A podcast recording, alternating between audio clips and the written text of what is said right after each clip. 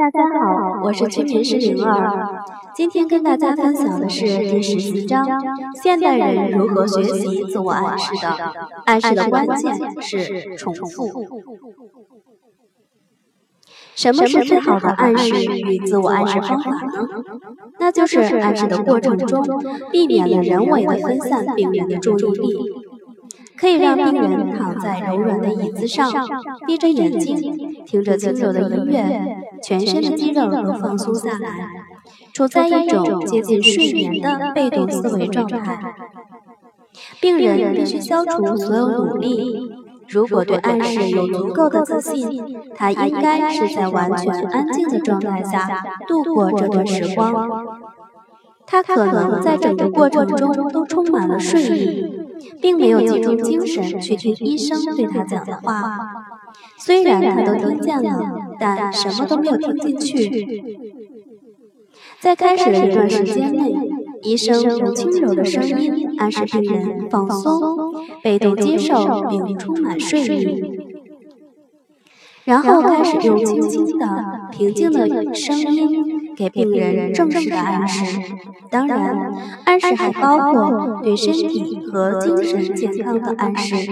一些更深层次的暗示，则要由他们自己完成。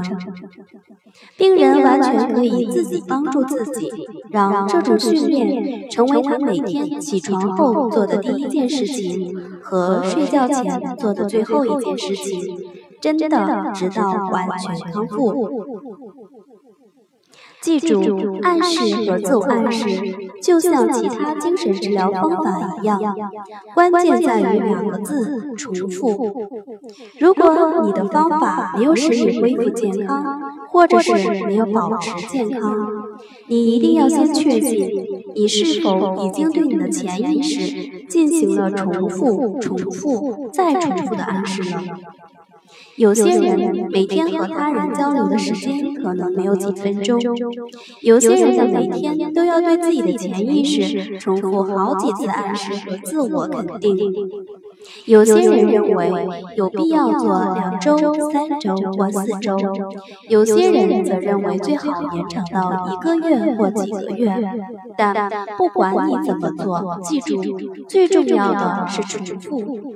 如果你的第一次精神疗法训练失败了，不要放弃，再试第二次、第三次，重复、重复、再重复。